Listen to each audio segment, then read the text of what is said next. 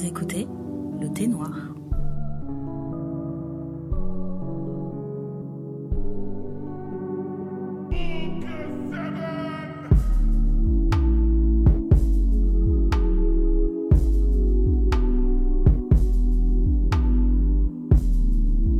Bonjour, bonsoir, moi c'est Ndaya, je suis avec Néné Noir, le podcast afro-français pour les afro-françaises qui traite de tous les sujets propres aux femmes noires. Euh, Aujourd'hui, on boit euh, un thé à la menthe avec une petite touche de citron. Et c'est la, c'est quoi, c'est la deuxième tentative ou c'est notre troisième tentative d'épisode remote? À toi de me dire, Néné. Bonjour, bonsoir. Comment on est devenu, on Euh, est devenu une entreprise. on est des une- épisodes remote? Eh ben écoute, je sais pas, c'est troisième fois, je pense. On n'arrête pas d'essayer, on n'arrête pas de tenter et tout. Mais bonne nouvelle, normalement, vous allez nous entendre en clair. Parfaitement. En avec clair. une jolie voix Ouais, douce. ça veut dire que là, ce soir, je vais postillonner, vous allez tout sentir.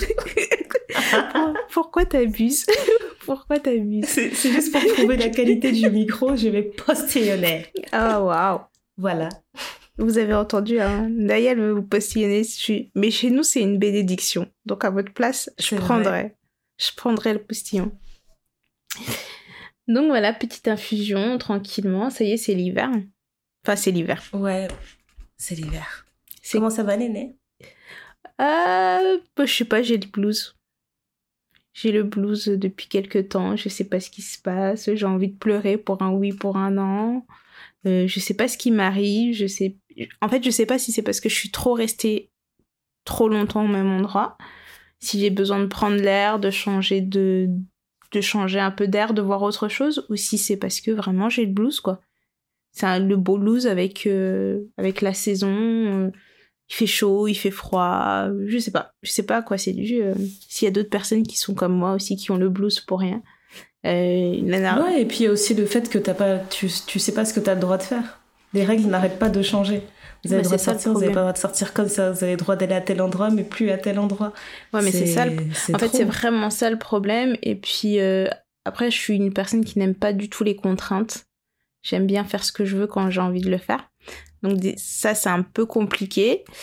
Et euh, je sais pas, je regardais je sais plus quelle émission à la télé et c'était une série que j'avais déjà vue et revue même. Je pense que j'étais en train de regarder un petit coup de This Is Us, un épisode ou je sais pas quoi. J'ai cru que j'allais pleurer toutes les larmes de mon corps comme si Mais je ne savais pas ce qui Us Non mais comme si je savais pas que tu pouvais faire. comme si je savais pas qu'est-ce qui allait se passer, tu vois. Et je me suis dit, bon, j'ai dit, bon, en fait, il y a quelque chose qui ne va pas. Ce n'est pas normal. Je sais pas quelle planète en rétrograde. Je sais pas qu'est-ce qui se Ah, passe. là, ou c'est grave. D'ailleurs, je sais pas si t'es si d'accord avec moi, j'ai l'impression que cette année, il y a eu genre 15 rétrogrades.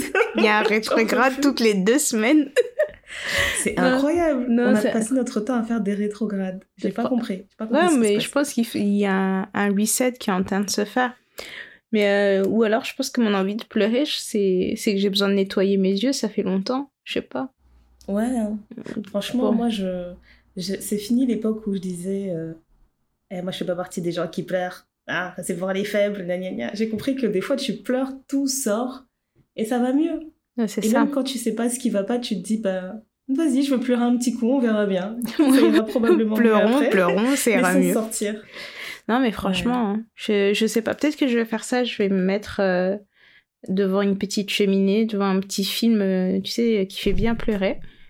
Et faire sortir. c'est- Je, je pense que ça sera ça mon, mon programme tu vas ce week-end. devant Eternal Sunshine Pour que les personnes qui n'ont pas vu, j'ai levé les yeux au ciel et j'ai tourné mes yeux. Et j'ai soufflé. Voilà. Tu peux pas m'en vouloir d'essayer Non, mais je l'ai déjà regardé ton film. J'ai trouvé qu'il était pas mal, mais j'ai pas trouvé ça transcendant. Ça m'a pas touché Tu dois le regarder encore. je sais pas, ça m'a pas touché comme ça te touche ce film, je je sais pas. En tout cas. Voilà voilà. Et toi comment tu vas? Ben, écoute, euh, mes hormones euh, sont en vrac. Et euh, ta remarque me touche, voilà. J'ai envie de pleurer. Oh là là. Comment là tu peux pas aimer les films que j'aime? Mais c'est pas ça, j'ai pas dit que j'ai pas aimé, j'ai bien aimé. Mais pas comme toi tu l'aimes. Il y a, il y a une différence quand même. Non? Ok. Donc c'est juste comme ça, que tu te sens. Il y a juste ça. Ça va C'est juste ça. Je me sens. Euh, non, franchement, c'est pareil aussi. J'ai le blues, mais euh, je me connaissant en fait, je me dis que je peux pas, je peux pas trop réfléchir à ça. Sinon, mhm. je vais sombrer là.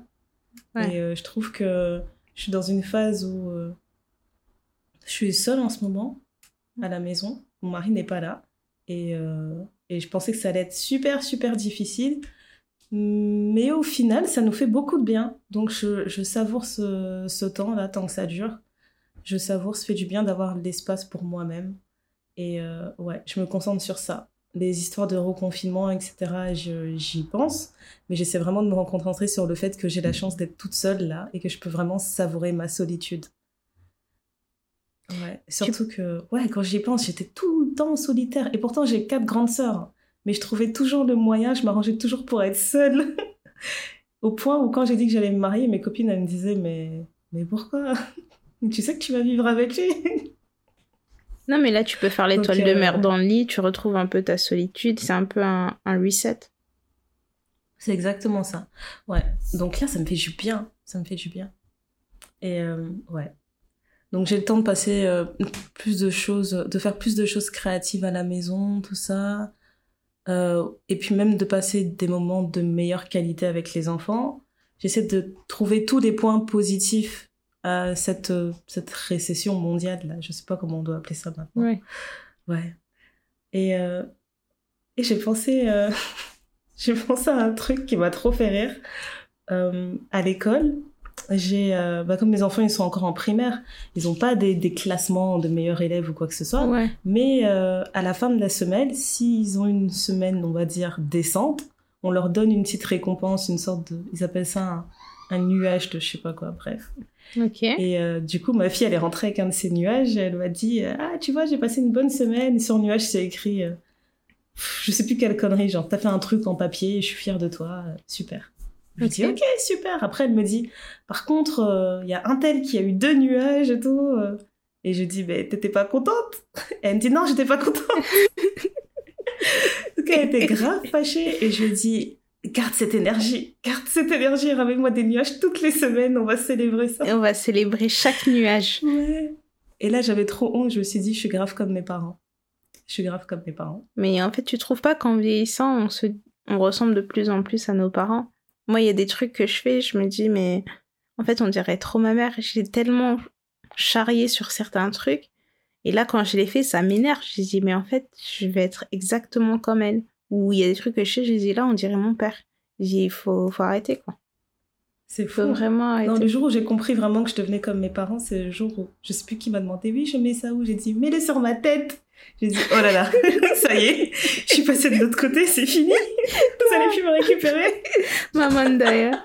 Non, mais grave. Moi, le, le truc où je, où je vois que je ressemble vraiment à, à, mon, à mon père, c'est je commence à regarder des reportages. C'est pas que c'est mauvais de regarder des reportages, mais genre je vais regarder des reportages de crash d'avion, d'accidents, les ah, routes de l'impossible, les trains de l'impossible. et je me dis mais pourquoi je regarde ça?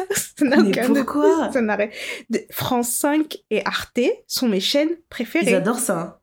Non, mais ce sont mes chaînes. comme ça. Ce sont mes chaînes préférées. En plus, là, il y a Canal, donc imagine toutes les chaînes voyage, Ushuaïa, tout ça, tout ça, ouais, découvert. Ce voyage aussi. National Geographic, je les ai tous faits. Mais en, que tu finis pas sur la chaîne Trek ou sur la chaîne Chasse Pêche Nature et Tradition, je serais pas inquiète. On n'est pas à l'abri. Moi, je dis, faisons attention. Je vous tiendrai informé de l'évolution. Mais un des reportages que j'ai regardé dernièrement qui est pas mal, sur France 5, c'est modèle noir et regard blanc. J'ai trouvé que c'était intéressant, il y avait quand même des points de vue euh, un peu... Enfin, pour une personne qui s'intéresse au sujet, je pense qu'il n'y a rien de transcendant, rien de nouveau, quoi. Mais euh, je trouve que leur approche, elle est... Euh, comme tout sur France 5, je trouve qu'elle est quand même assez, assez éducative. Et donc c'est un bon truc à regarder, ça dure pas très très longtemps, c'est une heure et demie, mais ça passe vite. T'as plein d'intervenants. Dans les intervenants, moi, il y a des gens que je connaissais pas. Et j'ai trouvé ça cool parce que j'ai l'impression qu'on invite tout le temps les mêmes personnes pour parler du sujet. Et euh, alors peut-être que je me trompe, hein, mais oui, il y avait une actrice qui est connue, euh, je sais plus son nom. Là, je l'ai oublié tout de suite, mais euh, mais voilà. Mais pour ce qui est des autres, j'ai trouvé ça intéressant. Et il y avait un mec d'ailleurs un historien, et bah, excuse-moi, j'arrivais pas à me concentrer. Parce que j'ai regardé Oh. l'historien et je me dis, mais il est d'une beauté, ce mec. Il était trop Laisse-moi taper France 5 replay tout de suite. non, mais franchement, il était d'une. En plus, il était là. Quand tu vas le voir, je vais te l'envoyer après. Quand tu vas le voir, tu vas comprendre pourquoi j'avais du mal à me concentrer. Alors, question. Oui. Est-ce qu'il est plus frais ou moins frais que Bamba le surdiplômé? Banda, le surdiplômé. C'est qui ça Bamba le surdiplômé qui trouve pas de travail. T'as bien vu celui qui a fait le buzz sur Twitter? Écoute, Il trouve pas de travail et tout le monde disait mais moi je l'épouse. Oui, je mais- l'épouse en fait, c'est réglé. oui, mais alors, toi, je comprends. Je comprends ton amour pour cet homme, le surdiplômé. On se connaît dans le quartier. je sais pourquoi. Bon, moi, tu le verras. Je vais t'envoyer sa photo. Tu vas me dire, tu vas comprendre pourquoi. je- Et, et en fait, ça m'a aussi permis de réaliser parce que j'ai envoyé un texto à une copine en lui disant un homme qui est beau, qui, bon, tu vois, des hommes beaux ça existe, mais un homme qui qui est est éloquent. un homme qui est intelligent, qui parle bien, ça fait toute la différence. Et c'est pour ça que j'avais du mal à me concentrer. Heureusement que mes profs à l'école, ils étaient moches. hein. Parce que si Je te jure. j'allais grave échouer. J'allais grave échouer. Je crois que j'ai vu des extraits du documentaire sur, euh, sur quelques réseaux. C'est vrai que ça avait l'air intéressant. Quand j'ai vu la pub, je me suis dit, oh non, c'est bon, pardon. Les chaînes françaises qui font des reportages pour parler de la condition noire ou de... À chaque fois, je me dis non, non, je préfère attendre que ça sorte, qu'il y ait plein de gens qui l'aient vu et qui me fassent un retour pour me dire ça va être une perte de temps ou machin. Et je pense que ça, c'est depuis, euh, tu sais, depuis le passage sur France 2 de, de Christiane Taubira? Quand on lui avait fait voir les vidéos sur lesquelles elle se faisait insulter, etc., je me suis dit non, non, c'est bon. Je peux plus. Oui, c'est ça. Mais France Mais, 2 euh, aussi, il y a ouais, quelques... C'est rassurant de savoir que ça, ça a été bien fait. Mais France 2, il y a aussi eu euh, une soirée sur la décolonisation.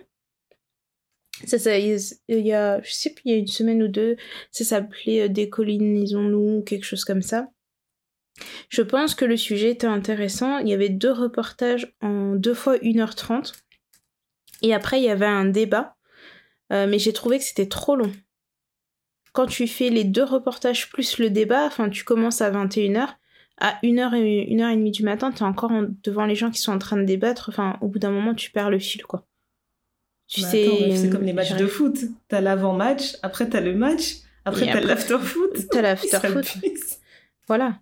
Donc, Ouais, euh, si ça je- t'intéresse, tu vas rester. Tu vas rester sur toutes les parties.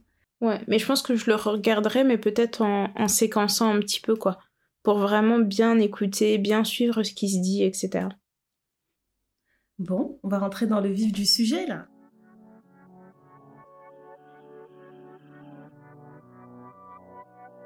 Hey, no need to ask, you heard about us. No need to ask, you heard about us. Already know you know about us.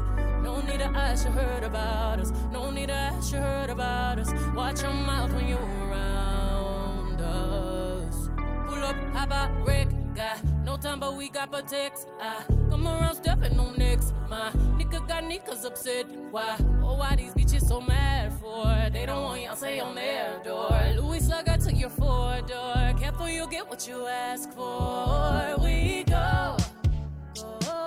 Ok, super. Euh, J'ai repris contact avec euh, une personne sur Facebook. Déjà, là, ça commence mal. tu vois, on reprend des trucs de... Les gens qui sont encore parti sur Facebook, c'est dur. Ouais, laisse tomber. Moi, je suis, je suis devenue accro à Facebook Marketplace parce que j'adore chiner. Et donc, pendant que j'étais en train de chiner, j'ai vu une bulle de messagerie qui me dit Oh là là, Ndaya, c'est toi et tout. Ah, c'est moi. Maintenant, je regarde le profil de la personne, elle avait un nom compliqué. Un nom avec des, des hotep dedans. La photo de profil, c'était. euh, tu sais, c'était une, euh, euh, une photo de. c'était une photo de pyramide ou je sais pas quoi. Oh, waouh. Donc, Et, vraiment euh, un vrai et en fait, je- hotep. Ouais, un vrai Otep. J'ai rigolé en fait parce que vraiment dans son pseudo, il y avait écrit Otep. Donc je me suis dit, mais c'est c'est qui cette personne? Bref. J'ai trouvé qui était cette personne, on a discuté, etc. Et puis elle- au bout de deux minutes, elle a commencé à me parler de, de comment euh, elle, se, elle se définit en tant que Camille et comment, euh, euh, elle s'est réveillée et qu'elle est euh, illuminée maintenant et qu'elle voit les choses différemment par rapport à la société française, etc. Et en gros, il y avait ce truc que je trouvais bizarre où il n'arrêtait pas de me demander des choses sur ma vie. Et tu sais, il faisait des. C'est comme s'il avait une liste et il checkait certaines infos. T'as fait ça? Ouais. Et, euh, et là, t'as fait ça, et t'as tes études, machin, et t'es marié, et t'as des enfants. Ah, c'est très bien, c'est très bien. Faut, faut que notre peuple il s'élève, faut qu'on montre l'exemple, faut qu'on soit comme ça, faut qu'on soit. Mais truc. tout ça, c'est une personne Et à qui fait- t'as pas parlé depuis combien de temps? Depuis, waouh, au moins 10 ans. au moins 10 ans. Waouh. Et il m'a dit tout ça, et en fait, ça m'a fatiguée. Je me suis dit, mais c'est quoi le thème en fait? Je peux pas juste être. euh, Enfin bref. Je, je t'aurais dit, oui, j'ai pas fait ça, j'ai pas fait ci. Je sais pas, moi, je suis encore chez les allait dire parents, après, en envie fait de. Il allait dire quoi? Il allait pas être content d'avoir repris contact avec moi Il a dit non, je ne veux Ah, pas je de te toi. Non, mais La des conversation, elle a tourné court. T'as vu, au lieu de me demander est-ce que t'es marié, il m'a dit est-ce que, est-ce que tu t'es trouvé euh, un roi? Non, c'est pas ça. Il m'a demandé si j'étais mariée. Après, il m'a dit est-ce que tu t'es marié à un roi? Pour savoir si j'étais mariée à un noir. Oh. Attends, mais- Ouais. Je lui ai que- répondu j'ai épousé un gars plus noir que toi, frère. mais attends, attends, attends, euh, question, peut-être question bête. Question. Franchement. Euh, mais donc, du coup, si tu es marié à un homme noir, tu es marié à un roi, c'est ça? Ouais, c'était ça le concept. ouais. Ok. Ouais. Mais parce qu'il n'y a pas d'autres rois dans d'autres peuples? Non, mais c'est ça, apparemment. euh, J'ai Ouais. épousé un roi. Ok. Parce que Ça va moi, lui faire beaucoup de bien à son mental, lui. mais parce que tu vois, moi, j'ai remarqué que ces derniers temps, t'as beaucoup de gens qui s'appellent King, Queens, tu sais, tout ça. C'est ça. Euh, bonjour King, bonjour Queens, euh, tout ça. C'est hyper populaire, etc. Moi, j'ai vraiment beaucoup de Mhm. mal avec ça. Pas parce que je veux que les gens ils soient des moins que rien ou quoi au caisse, mais j'ai vraiment beaucoup de mal Mhm. avec le fait de tous s'appeler des rois et des reines. Euh, c'est toujours, euh, on, on nous placarde partout le black excellence, afro excellence, euh, tout le monde est tout le temps, genre, on est censé être excellent tout le temps, mais est-ce qu'on se rend compte de la pression qu'on se met, tu vois? Et même à l'époque où on, on sait qu'on a, on a des beaux pays, euh, on est un continent très riche, que on a eu des grands royaumes, des, enfin des grandes, euh, des grandes familles, enfin des grands trucs quoi. Et Ouais, euh, mais dans tout ça, euh, je pense. Alors moi, j'étais pas là à cette époque-là, mais tout le monde n'était pas des rois, quoi. Tout le monde n'était pas des, tout le monde n'était pas des reines ou quoi. Ok. Moi, si je reprends euh, traditionnellement chez moi, mon mon grand-père était chef de village, et donc du coup, techniquement, je suis une princesse. Si j'ai bien compris ce qu'on m'a expliqué euh, par mes parents. Mhm. Donc, est-ce que je suis là en train de vous demander de m'appeler princesse Néné? Peut-être que je devrais commencer. parce que traditionnellement, Je traditionnellement, chez moi, je suis une princesse, tu vois. Et c'est même pas princesse parce que. euh, parce qu'ils ont, parce qu'ils ont envie de m'appeler princesse, mais c'est vraiment parce qu'ils ils m'ont fait toute l'explication du fait, du pourquoi j'étais une princesse et, et ce que ça représentait. Et ce qui fait que j'ai certaines maisons qui effectivement m'appellent princesse. Et j'ai Ouais. dit, et je trouve, enfin, moi je trouve que c'est un titre quoi. Je n'ai pas l'impression de le mériter. Et donc du coup toute cette emphase qui a mis, qui a de mise sur le fait d'être des queens, des kings, des machins, d'être toujours excellent. Pourquoi on peut pas juste être average, like on est juste normaux Non, mais surtout quoi. parce que je pense que tu peux être une princesse average aussi. hein. Mais- on a beaucoup d'histoires dans Disney qui nous expliquent ça. Mais tu vois ce que je veux dire? C'est que vraiment, ça devient un truc, c'est à se mettre la pression. Alors déjà qu'à la base, les réseaux, si t'as pas 25 ans et que t'as pas construit un empire avec euh, des chiffres à des millions d'euros, t'as tout Ouais. perdu dans ta life. en commençant avec 100 dollars sur ton compte en banque, blablabla. Bref, Voilà. Ouais. Déjà t'as ça, mais en plus quand t'es noir, c'est la double peine, quoi. Tu dois faire encore mieux que les autres, quoi. Exactement. Donc euh, si tout le monde était excellent, je pense que ça se saurait. Peut-être que je me trompe. hein. Après, on peut chacun être excellent dans un domaine, mais tu vois, enfin, il y a des gens qui n'ont pas envie d'être excellents. Il y, en a, il y a des gens qui veulent juste, euh, je sais pas, c'est pas tout le monde qui a envie d'aller marcher sur la lune. C'est pas tout le monde qui a envie de montrer un, Exactement. un business écolo qui va révolutionner la façon dont on boit de l'eau. Euh, c'est pas tout ça. le monde qui a envie d'avoir, euh, je sais pas, des maisons dans tous les coins de, de la terre. Il y a des gens, leur but dans la vie, c'est d'acheter leur maison, avoir leur petite vie tranquille avec leur femme et leurs gosses, et ils sont Voilà, heureux comme ça, en leur fait. petite route et c'est tout. Je te jure. Voilà, ils Mais sont quand tu penses, quand tu penses au concept de de Black Excellence en plus. Quand tu définis le mot excellence, c'est vraiment c'est pas juste euh, c'est pas juste euh, le, le succès. C'est vraiment genre dépasser toutes les attentes en fait. C'est qu'il y a un score. On parle quand on parle d'excellence on parle pas de 20 sur 20 on parle des personnes qui arrivent au bac à sortir des 21 sur 20 parce que le prof il est et il est époustouflé par ta copie tu par ta performance. Donc déjà d'office ouais d'office on se met une pression incroyable parce qu'on sait que c'est un terme élitiste de fou en fait et maintenant je sais que à l'origine, ce, quand, on, quand on parle de black excellence, etc., c'est pour vraiment se détacher, vraiment se défaire du stéréotype du noir fainéant. Parce que mhm. quand tu... Ce que le truc que j'ai jamais compris en plus, ce stéréotype, d'où il sort? Parce que tu réfléchis en... en, quand tu, tu tournes vers notre histoire et que tu sais que en Occident, on nous a réduits en esclavage, mais une fois qu'on est libre, d'un coup, on nous dit qu'on est fainéant. On se dit, bah attends, t'as passé des siècles à travailler gratuitement. On a travaillé pour personnes, vous. Elles ont décidé que t'étais fainéant. Je te on, jure. On a travaillé pour euh, vous. On vous a montré ce dont on était capable. Mais vous vous dites quand même, ouais, Sarma, les mecs, euh, n'abusez pas, vous êtes, euh, vous avez un poil dans la main, tu vois.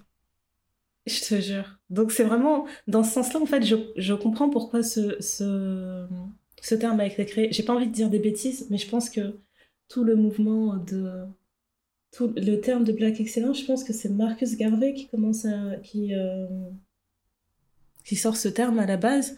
Et euh, ouais, c'est pour se, se, réapproprier notre, notre narration et se dire non, en fait, on, on est capable de beaucoup de choses. Regardez, d'ailleurs, dans l'histoire, on va vous dire qu'il y a telle chose qui a été faite par un homme noir, mais ça n'a pas été dit, ça a été volé par je sais pas quel blanc. Enfin, beaucoup d'histoires comme ça. Ce côté-là, moi, je l'aimais beaucoup. Mais rendons à César ce qui appartient à César. Voilà, quand tu refais l'histoire et que tu et que tu rectifies ce que tu as appris à l'école ou quoi que ce soit, ça fait beaucoup de bien en fait de se dire oui, c'est vrai que l'excellence en fait, elle existe chez nous. Mais euh, ouais, donc quand tu t'associes tout ça au, à nos sociétés de, de capitalistes, tu te rends compte que c'est pression sur pression, tu dois mettre Enfin, tu dois t'endetter pour avoir des diplômes. Après, tu dois passer ta vie à trimer euh, à des heures incroyables pour gagner de l'argent. Euh, je, je, suis sûre que tu as déjà vu, euh, tu sais, tous les speeches des gens qui disent Ouais, tu travailles de 9h à 17h, tu pourras jamais être un millionnaire. T'as pas la mentalité d'un millionnaire. Ouais, non, mais ça, c'est un Il truc... travaille avant 9h. Après, il fait son 9 to 5. Après, il travaille de 10h à je sais pas quoi. Ouais, mais ça, wow. c'est un truc. J'avais vu ça sur les réseaux pendant un moment et je me suis dit Bon, là, c'est vraiment le temps de couper parce que c'est n'importe quoi comment tu vas dire qu'une personne qui travaille, qui a un job alimentaire, elle est pas faite pour devenir millionnaire? Tu sais pas ce qu'elle fait après. Tu sais pas, moi tu sais je pas peux. ce qu'elle fait après et, et tu sais pas, pas l'entreprise. plus. Oui, déjà, on peut pas tous être millionnaires, mais en plus de ça, tu vois, peut-être que la personne, elle fait son 9-17 et tout, mais à côté de ça, elle a fait des bons investissements et du jour au lendemain, il y a un truc dans lequel elle investit la personne et puis ça devient voilà. un truc de ouf, tu vois. Je pense aussi que le terme black excellence, c'est un truc peut-être un peu rassembleur pour dire en fait mmh. on est une communauté, il faut qu'on se serre les faut qu'on se serre les coudes, qu'on montre que euh, que voilà, on est ensemble, on se tient et que c'est pour mettre de la, de la visibilité, j'arrive pas à parler, euh, sur mmh. euh, tous les corps de métier qu'on nous présente peut-être pas, qu'on représente, on nous voit peut-être sous-représentés. Combien de fois ça arrive que t'es dans une boîte par exemple de développeurs, tu vas voir que des blancs ouais. et puis tu auras un noir quoi. Alors je suis sûre qu'il n'y a pas qu'un seul noir développeur sur cette terre, quoi. Donc euh, je pense que c'est aussi pour nous, nous, euh, nous faire voir et de dire en fait on est capable. On il n'y a pas que des médecins, il mmh. n'y a pas que des comptables. On peut être excellent dans plein de choses, mais c'est aussi se mettre trop trop la pression, quoi. C'est parce que quand ouais. tu regardes à gauche, tu dis ouais mais lui il a fait ça. Tu regardes à droite, oui mais lui il a fait ça. Si t'es pas une personne qui ah, s'en fout des gens, euh, la compétition, ça va te bouffer, quoi. Moi, je, moi, j'ai pas l'esprit de compé compétition. Je, euh, je, suis plutôt une personne qui, euh, je suis en compétition avec moi-même. Donc, c'est-à-dire que je, mm -hmm. je m'en fiche de ce que font les autres ou quoi que ce soit. Moi, j'ai mon, j'ai mes plans, j'ai ce que j'ai dans la tête, etc. C'est ça que j'essaie d'exécuter. Donc, si à côté de ça, moi, il y a une personne qui a, par exemple, réalisé quelque chose euh, avant moi, bah, je serais très heureuse pour cette personne. Je vais pas me dire ah bah oui bah, parce que lui il a réussi, bah moi aussi il faut que je me dépêche pour réussir parce que je, je suis vraiment une fervente croyante de chacun son temps. Il y a des choses que toi t'as réalisées. Je t'imagine si le jour de ton mariage t'avais regardé, genre t'es sérieuse, tu t'es mariée, attends, t'inquiète, moi aussi je vais me marier, dans deux mois je me marie, tu vas voir mon mariage, il va être mieux que le tien. Ah, mon mariage, il va éclater le tien. non, mais tu, mais tu vois, il y a des gens qui sont des comme fleurs ça. bleues Oh non, non, ça fait pitié. Euh, non, mais franchement, il y a, y a des moments, c'est comme ça, où le, où le jour où toi, tu as ton diplôme, je dis, attends, elle, elle a son diplôme, moi, je vais faire ça pour, parfois pour pas grand-chose. Moi, je préfère être comme être euh, la personne qui va être euh, en train de te motiver, te dire, ah ouais, t'as fait ça, c'est super, etc. Qu'est-ce que je peux faire pour t'aider? Plutôt que d'être Ouais, la personne qui va être là en train de te jalouser, parce que c'est tellement plus simple de poser la question, de dire, écoute, moi, je vois que t'as réussi à faire ça moi j'ai tel, tel, tel, tel projet, qu'est-ce que tu peux me donner comme conseil? Et c'est pas tout le monde qui va te donner des bons conseils. Parce que moi, dans les gens qui se disent de la black excellence, etc., il y a certaines personnes, euh, je me dis, bon, je sais Oui, pas tu si grattes toi... un peu, euh, tu grattes un peu, il reste plus rien, quoi. Oui, je me dis, je, Tu me, grattes je, un peu, tu vois plus rien. ouais. je, je suis pas sûre que ce soit la bonne personne qui, qui doit être mise en avant pour aider, tu vois. Après, ça, c'est que mon Ouais. opinion, mais que chacun cherche un peu euh, ce qu'il aime faire, ce qui le rend heureux et s'entoure des personnes qui peu- peuvent l'aider à accomplir ce projet-là, quoi. Parce que tu vois, on se met la pression comme ça. on- déjà, je pense que dans nos maisons, beaucoup de parents nous demandent d'être surdiplômés. Ils disent oui, mais Bah, je pense qu'on est d'accord pour dire que la première notion qu'on a de, de l'excellence noire, eh ben, elle commence par, euh, par nos parents, direct. Ah mais bien sûr, genre tu vas à l'école, dans l'éducation, c'est ça. Ouais. tu vas à l'école, tu ramènes des notes, les parents ils te regardent, genre t'es sérieux, t'as eu que ça? Je dis ouais, mais c'était un contrôle difficile, tu me demandes d'avoir des notes. Non, mais franchement, tu sais, t'as récupéré ta note, et en fait, moi, il y avait toujours ce truc. Je récupère ma note sur le moment, je dis waouh, trop bien, 16 sur 20. Sur le chemin du retour, je suis, en- je suis excitée, mais je sens l'excitation qui diminue au fur et à mesure que j'arrive à la maison.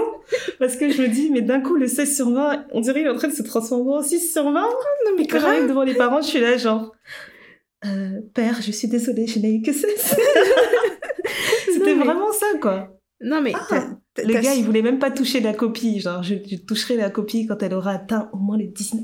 Non mais je ne veux rien savoir. mais déjà quand et après quand tu reviens avec un 19, ils vont dire ouais, pourquoi t'as pas eu 20 Et là tu dis mais messieurs Voilà. T'as été capable d'ajouter les trois points. pourquoi t'as pas pas réussi à ajouter le dernier, là? Voilà, c'est ça. Ou alors quand t'arrives deuxième de la classe, t'arrives le premier, il a 16 et demi, toi t'as 16. On te regarde genre donc tu n'es que deuxième. Tu dis waouh. Ah. Et je pense que ça, c'est la pire des choses pour les parents. Genre, ils préféraient te voir être dernier Ah et essayer de te battre toute l'année pour remonter plutôt que d'être le deuxième. Genre, mais. mais n'arrive pas deuxième. Non mais après c'est peut-être nos parents hein, qui sont hyper exigeants, tu vois. Mais moi je me souviens que euh, déjà les devoirs ça rigolait pas. J'ai euh, j'ai une petite anecdote, j'ai gardé les enfants de ma cousine un week-end. Et donc, je regarde les, les, les carnets de devoirs, etc., les agendas et tout. Et je vois trop de fautes d'orthographe. J'ai dit, oui, mais à l'école, ils vous font. La maîtresse, elle corrige pas et tout quand vous mettez les, les exercices que vous avez à faire pour la semaine. Elle dit, non, ils prennent pas le temps de corriger et tout, donc il faut écrire vite, je sais pas quoi, je sais pas quoi. Ma nièce, elle a 11 ans. Je lui ai dit, écoute, ma chérie, là, je vois, je vois trop de fautes d'orthographe. Euh, on va faire une dictée. Voir un peu où est-ce que tu te situes sur le spectre de l'orthographe. Parce que Et Je comprends pas. a sorti la dictée. non, mais j'ai dit en fait. Est-ce que t'as mis tes lunettes sur le bout du nez quand Non, tu quand- faisais la dictée? Non, quand même pas. Mais ce que je me suis dit, j'ai dit, c'est pas normal, tu vois, qu'un enfant, on dise, elle est en sixième, on s'arrête pas. Le prof de maths ne va pas regarder l'orthographe parce qu'il se dit, on Ouais, est là pour faire normal. les mathématiques. Mais c'est. Et en Moi, plus, je me rappelle que mes profs de maths nous enlevaient des points hein, sur des fautes de français. Ils s'en fichaient. mais, mais, mais moi aussi. Et puis elle, elle me disait Ouais. que, oh non, en fait, le prof nous a dit d'écrire comme on entend. J'ai dit, comment ça, écrire attends, comme vous c'est ce qu'on attendez dit à mes enfants de 5 ans. C'est ce qu'on dit à mes enfants de 5 ans. Oui, C'est pas mais- possible. Bah, alors ça, c'est même pas le pire. Donc, je lui ai donné un livre. Je lui ai dit, écoute, choisis dans la bibliothèque, tu prends un livre, tu vas lire les pages pendant 30 minutes, tu vas me montrer toutes les pages que tu as lues dans 30, en 30 minutes, et je vais choisir un passage on va faire la dictée. Tantine Néné, c'est une gentille tantine. Parce que je lui ai donné la ponctuation. Ça veut dire que je T'as prends le livre, j'ai ouvert, j'ai dit, les amis, virgule, prenons le chemin, virgule, pour aller Ouais, c'est trop gentil. euh, tu vois, genre les virgules, les points, machin, et je prenais vraiment le temps. Et dans le jardin, virgule, nous trouvions un singe. Et dans le jardin, virgule, nous trouvions un singe. Moi, je suis en train de rigoler avec ta voix sérieuse. Non, mais J'ai virgule. non, mais j'ai vraiment fait la voix sérieuse, etc. Tu me crois qu'elle a réussi à m'écrire regard avec un E Le regard avec un E. J'ai dit, mais pourquoi le regard ça prend un E? Elle dit, bah je sais pas. J'ai dit, mais non, le regard ça finit avec un D parce que le verbe c'est regarder. Enfin, tu vois, des petites, des, des petites choses comme ça. Et ça m'a vraiment fait mal au cœur. Et je me suis, elle, m'a, elle a dit à sa mère, elle a dit, ouais, euh, Tata, elle m'a fait faire une dictée et tout. Elle- sa mère, elle a dit, ah, mais c'est bien. elle dit, t'as bien Tant aimé. mieux, tu reviendras. Voilà. Ouais. Non, mais Bien fait pour elle. non, mais exactement, parce que, en fait, moi, je me dis, moi, je lui donne les ponctuations. Moi, ma mère, elle nous faisait les dictées, elle nous donnait pas la, la ponctuation. Donc, s'il y avait un Mais point normal. virgule. Non, mais attends. Parce qu'en plus, ma Un mère, c'est une gamine. que c'est dur quand même de, de savoir où est-ce que tu mets ton point virgule. Non, ma mère, Oui, c'était ok. ma mère, c'était une Elle fait gamine. des pièges, quoi, ça l'amusait. Ouais, ça Voilà. Toi, tu mets une virgule, elle va dire, Hum, hum, je t'enlève un demi-point parce que c'était un point virgule. Tu dis, madame, entre une virgule et un point virgule, la différence d'intonation, elle est où? Elle est où? Mais tu vois, sais, je- moi, ce qui m'avait choqué le plus, parce que, en fait, tant que tu le vis dans ta maison et que t'as pas de, de, de comparaison, tu penses que c'est normal, tu penses qu'à la maison, tout le monde est comme ça à l'école? Alors que non. Et j'oublierai jamais, j'étais dans la salle d'attente chez, euh, chez le, mon médecin généraliste et j'entends euh, euh, deux dames discuter. Donc, je pense qu'il y en a une qui était plus âgée, c'était la maman, et l'autre, bah, c'était sa fille. Mais sa fille, elle devait avoir la trentaine, tu vois. Donc, elle, elle parlait de son fils ado qui en a marre du collège. Et donc, les deux, elles étaient en train d'acquiescer et de dire bah, de toute façon, euh, euh, écoute, euh, il a 14 ans, s'il a compris que les études, c'est pas fait pour lui, on va, on va pas l'embêter plus que ça. hein. Moi, je lui demande juste qu'il fasse le strict minimum, il valide ses années, et puis c'est tout, quoi. Et moi, j'étais là, genre. Tu sais, j'étais même pas en train de manger ou boire, mais j'étais en train de m'étouffer, genre. Ah ouais. Il y a vraiment un truc qui a sauté dans ma tête. Je me suis dit, j'ai jamais, de toute ma vie, je n'ai jamais entendu un parent demander le strict minimum à son enfant. Mais tu vois là où la... donc c'est c'est comme ça chez vous. non mais tu vois là où la notion d'excellence elle devient un peu un truc parce que pour nos parents qui ont immigré et qui nous demandent d'être meilleurs que n'importe qui d'autre si t'es pas euh, enfin je alors je pense je pense que c'est les japonais qui doivent avoir un niveau de pression supérieur où ils ont un taux de suicide chez les, les adolescents Ouais. qui explose parce que leur niveau d'excellence est tellement haut mais nous les parents qui nous disent oui il faut que tu ailles moi j'ai toujours entendu il faut aller au moins jusqu'au bac j'ai dit oui, mais si moi je suis en- je sais pas j'ai envie de devenir boulanger j'ai pas besoin d'aller jusqu'au bac tu vois je peux être un excellent boulanger on le la preuve c'est qu'il y a les trucs là à la télé là le meilleur boulanger de France les meilleurs Mhm. pâtissiers du monde ou je sais pas, pas pas le meilleur pâtissier du monde mais le meilleur pâtissier ou quoi que ce soit ces filières que les Ouais. gens ont beaucoup négligées bah, je suis désolée, il y a certains électriciens, plom- plombiers ou boulangers qui gagnent beaucoup mieux leur vie que certaines personnes qui travaillent dans un bureau avec une licence, quoi. Ou avec ça. un Bah, master je me ou un nous, doctorat. euh, tu à vois. la maison, euh, ouais, à la maison, on a milité avec une de mes sœurs parce qu'elle voulait, euh, elle voulait euh, justement ne pas aller euh, au, au deux- enfin, elle voulait arrêter avant le bac pour faire une, comment ça s'appelait, un CAP en esthétisme. En esthétisme. Mes parents, ils en pouvaient plus. Ils sont dit, docteur, on va te Ils en pouvaient payer. plus. Eh, mais les choses qu'ils disaient, genre, donc, tu vas apprendre à faire les ongles. Ah, d'accord. Mon Dieu. Mais en plus, tu sais, avec le, dé- dans cette maison? Avec le dédain, Wow. quoi. Genre, donc, donc Voilà. nous, vraiment, on a sué pour t'offrir un avenir meilleur, pour que tu fasses les Pour ongles à d'autres personnes. Voilà, exactement. Maintenant, moi, ce qui me fait rire, c'est que ils étaient là, ils étaient en train de négliger, négliger. Heureusement, ma sœur, elle était têtue, elle a vraiment, elle a vraiment forcé, elle a fait ce qu'elle avait à faire. Maintenant, là, dès qu'elle a, elle a validé son diplôme, c'était elle qui se faisait plus d'argent que nous toutes. Mais, c'est- Elle se faisait trop d'argent. Les, mais genre, elle avait même pas besoin de postuler, les gens la demandaient partout. Donc, elle se faisait beaucoup plus d'argent que tout le monde. Et au final, quand les parents, ils ont cette, euh, ils ont cette partie de l'équation, d'un coup, tout change. Ah, mais oui, mais Tout change, l'argent intéressés. parle. Genre, euh, L'argent j'aime beaucoup cette filière. ah ouais, laisse tomber.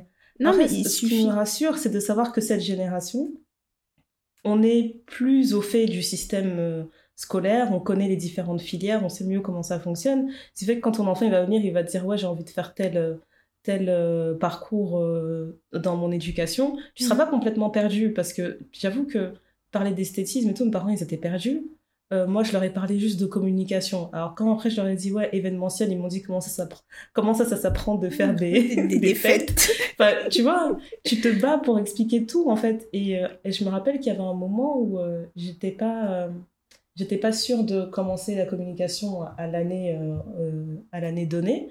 Et ils Mhm. étaient en train de me dire, bon, bah, c'est pas grave, tu fais un truc en droit, ou, enfin, tu vois, ça me parle Oui. pas, le droit, en fait. Oui, mais tu vois, là, là où tes parents, ils sont quand même intelligents, j'ai envie de dire, c'est que ils ont vu, ils comprenaient pas. Ta sœur, elle a été têtue, elle a forcé, elle a fait son truc d'esthéticienne, elle a eu son diplôme, mais esthétique, elle a eu son diplôme. Mais tes parents, maintenant, comme ils ont vu ce que ça donne ou quoi que ce soit, ils vont pas négliger la filière parce qu'il y a certaines personnes qui continuent de négliger la filière, tu vois. Euh, nous, on a eu l'exemple, euh, c'est un peu triste comme histoire, mais il y a des amis ou des connaissances de mes parents qui ont un fils, qui, enfin qui avait un fils, qui était très connu dans le monde de la danse. Il avait gagné des championnats du monde en break, hip-hop, je sais pas quoi. Malheureusement, il est décédé. Il a fait un malaise en fait et euh, à l'autopsie ils se sont rendus compte que euh, il avait euh, une malformation, une malformation cardiaque depuis longtemps et qui n'avait jamais été décelée. Donc il avait il avait 34 ans. Mais le truc, c'est que là, quand il est décédé, tous les jeunes qu'il a coachés, tous les gens avec qui il a travaillé, tout le monde est passé à la maison. Euh, ils ont fait une, une marche pour euh, en son honneur, mais il y avait trop de monde. Les parents, en fait, ils réalisaient pas à quel point leur enfant, il était connu. Ils s'en rendaient pas compte. Et donc du coup, là, quand ils étaient en train de pleurer l'enfant, leur enfant, ils ont réalisé que eux, ils ont négligé ce que cet enfant faisait dans sa vie, en fait. Et Ouais. en fait, c'était trop tard pour eux d'apprécier qui il était parce que tu vois quand il disait oui bah là je vais partir une semaine à New York parce que j'ai tel tel festival il dit ah oui il va il va encore aller danser tu vois mais il y a des parents qui seraient là en train de se dire bon attends là son truc là qui fait de la danse il l'envoie à New York donc c'est c'est que ça doit être quelque chose de bien tu vois et donc là ils sont un petit peu euh, un peu dans le regret quoi de se dire en fait on n'a pas Ouais, pu profiter de notre enfant et de tout ce qu'il avait à Et ils ont offrir pas pu parce que son succès. ouais. ils ont pas pu célébrer son succès. Maintenant, ils, ils comprennent son succès que euh, que par les que oui par les autres aussi. Une fois, ils se sont dit que peut-être qu'il était vraiment euh, important. C'est qu'à l'époque, c'était François Hollande qui était président et je pense qu'il avait invité euh, son groupe de danse pour un événement à l'Élysée. Et donc du coup, il était parti avec ses parents. Et c'est à peu près à ce moment-là que ses parents, ils ont commencé à se dire, ah ben peut-être que son affaire de danse, là, c'est pas juste une blague, quoi. Peut-être bien, oui. Voilà. Purée. C'est Mais trop triste. Tu te rends compte que il est mort à 34 ans. Ses parents, je pense qu'ils étaient fiers de lui parce que c'était une bonne personne. Mais tout, ce- tout ce qui est de sa carrière, eux, ils ont jamais compris, ils ont jamais euh, capté que finalement, dans son domaine, il fait partie du, du top niveau, quoi. Parce que c'est un truc qu'ils veulent pas. Et donc, tu vois, c'est. On nous a tellement dit qu'il faut être meilleur que tout le monde, tout le temps. Mais j'ai l'impression que. Alors, je parle que pour mon expérience, hein, il faut être meilleur que tout le monde tout le temps dans les domaines que eux maîtrisent. Ça signifie que si c'est la médecine, il faut que tu sois le meilleur étudiant en médecine qu'ils aient jamais vu. Si c'est le droit, il faut que tu sois le meilleur avocat, le meilleur juriste ou quoi que ce soit. Parce que j'ai l'impression qu'après, quand ils font des réunions entre eux, ils se parlent. Et ils disent, Hum, ma fille, elle a eu le bac, hein. Hum, elle a eu avec mention. Tu dis, mais messieurs, dames, si C'est j'ai tout, pas la ça, mention, en fait. Voilà. en fait, c'est. Oui, mais elle, elle a eu. elle- Comment ça se fait que ton amie, là, elle a eu 15,50 et toi, tu as eu que 15 Parce que bon, vous étudiez Ouais. ensemble, non? Quand vous étiez en train d'étudier, elle, les, les 0,5 là qu'elle a pris, c'est parce qu'elle a dû lire quelque chose que toi, tu n'as pas lu. Je dis, mais ça n'a rien à voir. Et, Et moi, ce que je trouvais encore pire, tu sais, les gens, euh, les parents qui, qui forçaient, qui choisissaient des filières à la place des enfants, quoi. Mais c'est ça. Moi, j'en ai vu En un des tu, comme ça dans m'avais mon pas dit que tu avais entourage. rencontré quelqu'un dans ton entreprise. Il n'y avait pas quelqu'un qui avait fait un truc comme ça? Oh là là, ça abusait. Je sais plus où tu avais travaillé, mais il n'y avait pas une personne. euh, Des gens, ils sont là, ils vont avoir 30 ans et ils sont pas contents dans, dans ce qu'ils font dans leur vie, en fait. Ouais, mais après, Et ils à pètent 30 les ans, ils se disent, en fait, pourquoi j'ai fait ça? Pourquoi j'ai fait plaisir à mes parents? C'est Ouais. chaud. Bah, Après, ils pètent les plombs. Et du coup, quand tu commences avec la pression comme ça dans le monde, euh, comment dire, dans le monde euh, scolaire, juste là, jusqu'au moment où tu veux aller au bac, si tu as envie d'avoir le bac ou pas, après, quand tu arrives sur, dans le monde du travail, c'est vraiment encore plus la compétition, quoi. Genre, Ouais. tu vas travailler, euh, tu dis, bon, bah là, j'ai mon diplôme, je vais travailler à tel endroit. Oui, mais pourquoi tu vas pas travailler là? En plus, quand tes parents, ils se renseignent sur ta filière, moi, jusqu'au jour d'aujourd'hui, tu demandes à mon père ce que j'ai étudié à l'école, je suis pas sûre qu'il est capable de te répondre. C'est comme si, tu sais, c'est comme si c'était une émission télé. T'as- T'invites plein de darons comme ça et tu leur dis en année top 2008, quelle est la filière que vous trouvez mais euh, Alors, non, mais, mais on on devrait c'était un truc là-bas, là. Non, mais écoute, moi, je, moi, je propose qu'on organise ce jeu question pour un daron. Parce que. Pour, et on les Eh, met ce là. serait trop drôle. Et tu sais ce des qu'ils vont faire? À chaque question, ils vont dire J'appelle un ami. J'appelle un ami. Ou alors ils vont inventer des trucs, il va dire mais la chose là avec les les tricks, tu vois non? Tu dis mais c'est Tu n'étudies pas les trucs, les veines, là. C'était pas ça C'était les veines du corps Je ne sais plus. parce que pour tout ce qui est en dehors du chemin traditionnel et puis je pense que c'est même pas ça. Je pense aussi que c'est un tes parents, ils ont aussi envie que tu reproduises. Ils te voient bébé. Ils, ils, ils doivent te regarder et dire oui, toi ma fille, tu vas faire ça. Toi mon fils, tu vas faire ça. Quand je te vois comme ça, je pense que tu peux faire ça. Voilà, et en je plus- pense. ils projettent aussi en fonction de ce que enfin de ce que eux connaissent ou pas. C'est toi qui me disais toi avec ton mari, vous êtes des créatifs, si ta fille elle vient te voir en te disant maman, j'ai envie d'être médecin, tu vas dire quoi? Ouais, genre, tu veux découvrir des gens. Ah, Je t'ai tout donné dans ce monde, je t'ai laissé la on va liberté. dire boring. Non mais Elle va nous rappeler, elle va nous dire ouais, j'ai trouvé, euh, je sais pas, j'ai trouvé un remède contre le cancer. Boring. Nous on a fait des chansons. on a fait les films. Waouh. Mais tu Ouais, vois ce que grave. tu vois ce que je veux dire? Et quand après tu rentres dans le monde du travail déjà avec cette pression là que tu es la seule personne noire dans l'entreprise et que tout le monde te regarde, tout le monde peut faire la même chose mais le jour où toi tu vas faire la même chose, tout le monde va te regarder genre sérieusement là? Sérieusement? Ou tu vas louper un truc ça va tout de suite faire des amalgames sur euh, ah t'es antillais ah bah tu dois être mou du genou hein et là tu Ouais, te dis mais ouais. euh, c'est quoi le rapport? Mais tu dois danser le zouk hein et là tu dis Moi, ce qui me, c'est ce quoi le rapport? tue, en plus, j'ai remarqué les- la toute première expérience euh, euh, pro que j'ai eue après, après tous mes diplômes, etc. C'était, en fait, la RH, c'était une femme noire. Mhm. Et, euh, et limite, quand, euh, quand je, quand je l'ai rencontrée, c'était limite, elle me faisait des clins d'œil, tu vois. Elle t'a dit t'inquiète on est Limite, ensemble elle faisait des clins d'œil pour dire t'inquiète, euh, je vais t'arranger, etc. Tu vois, pour te dire à quel point c'est c'est grave, quoi. Il fallait Mm. que la RH, elle soit noire pour ramener des quotas. Et j'oublierai jamais, j'oublierai jamais que dans cette boîte, en fait, ils recrutaient énormément de stagiaires. Ils faisaient, enfin, ce que plein de boîtes font, en fait, ils mettent des stages de six mois et ils renouvellent, ils renouvellent. Et en fait, cette fille, il n'y avait pas un seul stagiaire qui était blanc, tu vois. D'accord. Elle s'arrangeait toujours pour trouver, ben, pour faire passer, euh, pour faire passer, je sais pas, il y avait une stagiaire qui était brésilienne, euh, il y en avait un qui venait du Portugal, il y en avait une qui était ivoirienne, ben, il y avait moi, enfin, il y avait, il y avait de Elle a ajouté la fois diversité dans la boîte. Pardon? Elle a ajouté la diversité dans la boîte Ouais, voilà, c'est vraiment, elle faisait vraiment l'effort de mettre de la diversité. Je pense qu'elle elle faisait en fait le contraire de ce qui se fait dans la majorité des boîtes, en fait, c'est que Mhm. à CV égal, on va prendre la personne qui nous ressemble. Donc, je pense qu'elle a appliqué ça aussi. Et en fait, je verrai jamais une fois, en fait, il y avait... Euh... Nous, on recevait, tu sais, tu reçois ton mail euh, quelques jours avant qui dit telle personne va commencer dans la boîte.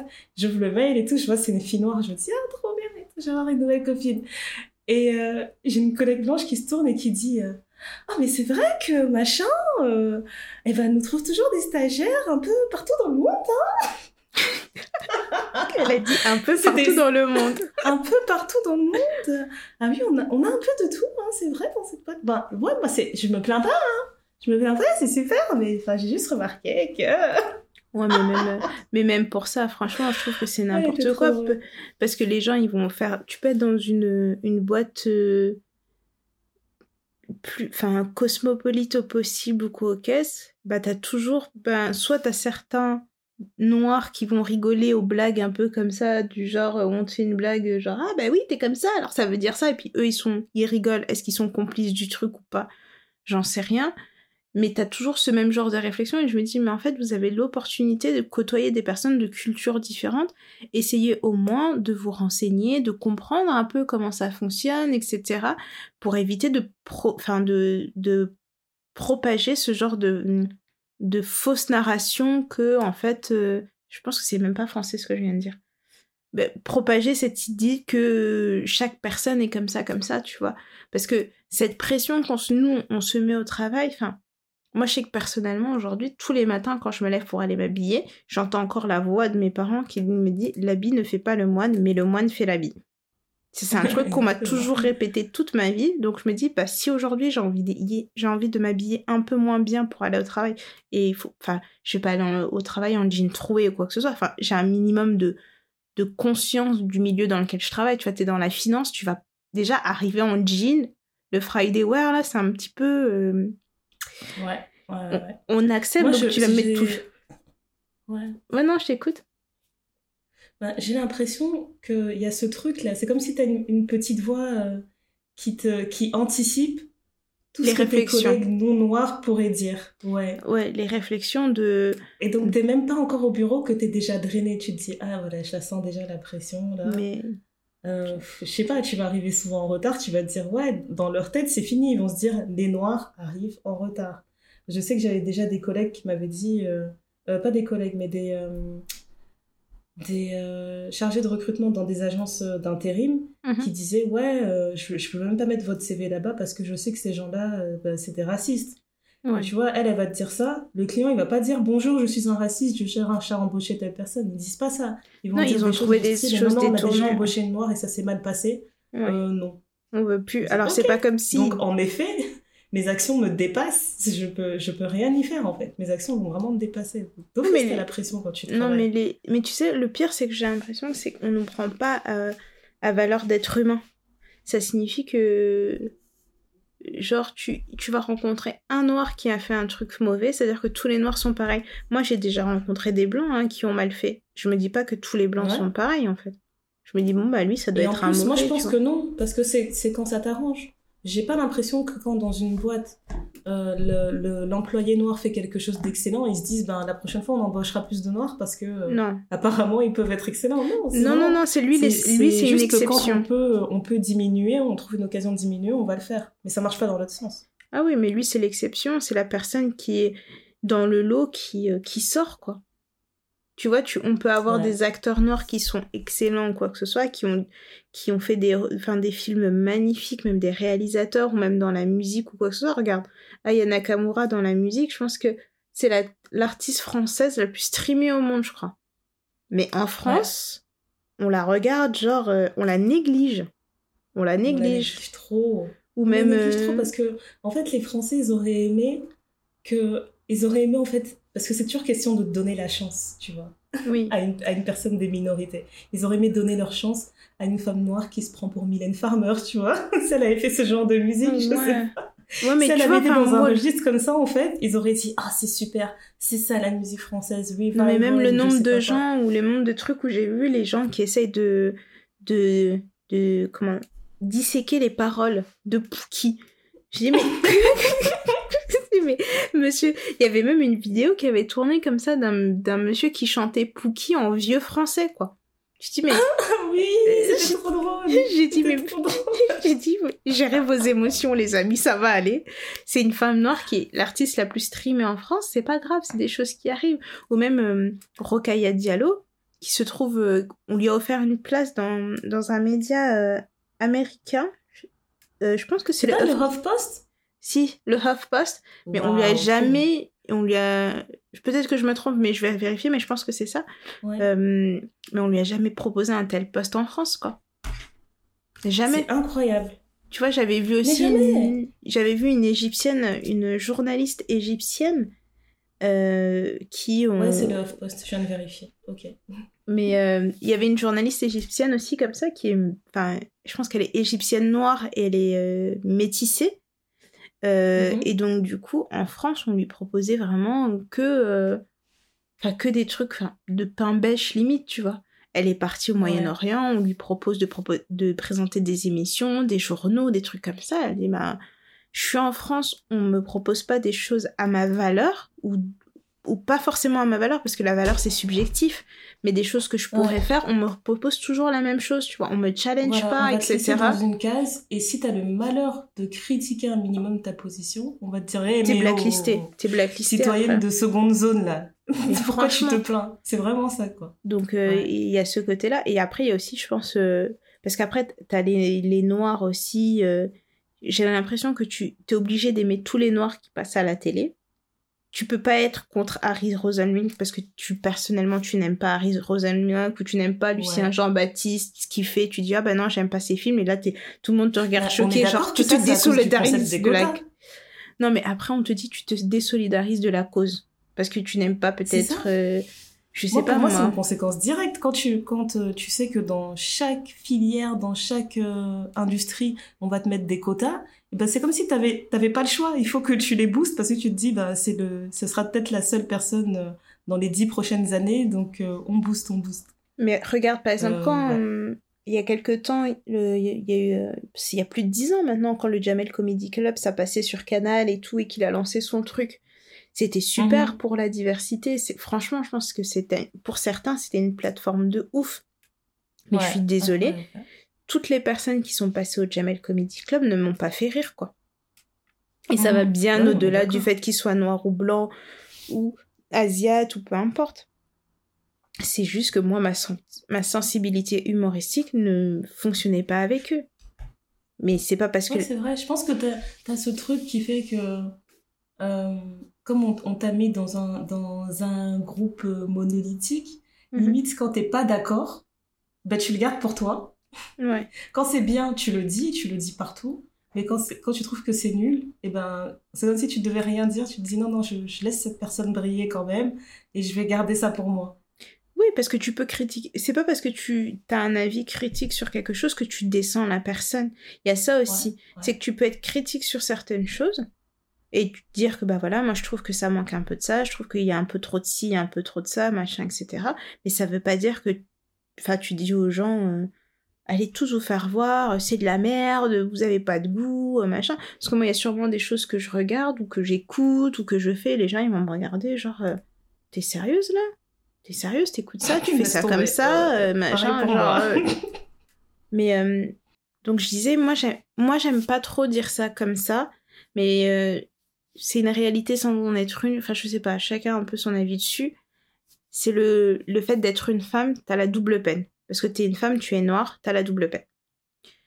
Moi, je n'ai que mon expérience de femme noire. J'ai pas une expérience de femme blanche, donc je sais pas ce qu'elles elles vivent. Mais quand t'es une femme noire, euh, que tu sais pas danser, que tu sais pas faire à manger, que tu sais pas tresser et que tu ne sais pas chanter, euh, t'es un petit peu. Tu sais pas euh, twerker? Ben, ben non, écoute, je, passe, je ne passe pas ma vie à twerker. Et Mais Néné, tu me crois que ma sœur, une fois, elle a commencé un job. Le premier jour, il y a un collègue. En fait, elle est rentrée dans l'open space, on l'a présenté. Il y a un collègue qui a dit Salut Tu sais twerker Oh, waouh! Elle a dit a- Waouh! Elle a même pas réussi à sortir une note de sa bouche. Silence plat. Donc je sais pas s'il blaguait ou quoi, mais il a vraiment dit salut, nanana, tout le monde lui dit bienvenue dans la boîte, et lui a dit tu sais twerker Tu- Comme moi, je serais partie dans le bureau de la RH en disant Excusez-moi, je suis victime de harcèlement. Franchement, je viens d'arriver. Aïe aïe aïe. non, mais, non, mais c'est compliqué, quoi. C'est vraiment compliqué parce que du coup, on te dit que tu sais pas faire toutes ces choses-là ou t'es pas. Je sais, je sais pas comment expliquer. Moi, plusieurs fois, j'ai entendu Ah, mais si tu sais pas faire ça, t'es pas une vraie noire. Alors, comment Ouais, t'expliquer ouais, ouais, ouais. que, bon, on est des Ma personnes. condition, c'est ma condition, frère. Tu peux rien y faire en fait. Mais c'est ça, tu vois. Et, c'est- et en plus de ça, nous, enfin, déjà en tant que femme, quand tu euh, as le désir d'être mère, parce que c'est pas toutes les femmes qui ont le désir d'être mère, mais quand tu as ce désir-là d'être mère, de vouloir être une épouse, euh, d'avoir ta carrière, on te regarde genre limite, euh, tu te prends pour qui? Euh, tu, faut pas tout vouloir tout en même temps. N'abuse pas. Quand Ouais, en fait, on veut, on veut que tu sois capable de tout, exactement. mais quand tu veux tout, on va t'embrouiller, on va te dire mais tu te prends pour qui en fait? Exactement. Et, et quand malheureusement tu- parce que on l'entend souvent dans la boîte. Moi, je l'ai déjà entendu dans ma boîte. Et même s'ils sont hyper ouverts, ils ont parfois certains trucs où tu te dis, ça te fait tiquer, quoi. Parce que tu dis, oui, mais non, mais euh, attends, mais tu te rends pas compte, elle est partie à 18h parce qu'elle devait aller récupérer son enfant à la crèche. Et là, tu dis, mais son enfant, Mais il allait rester à la franchement, pourquoi elle s'occupe de son gosse Non, mais-.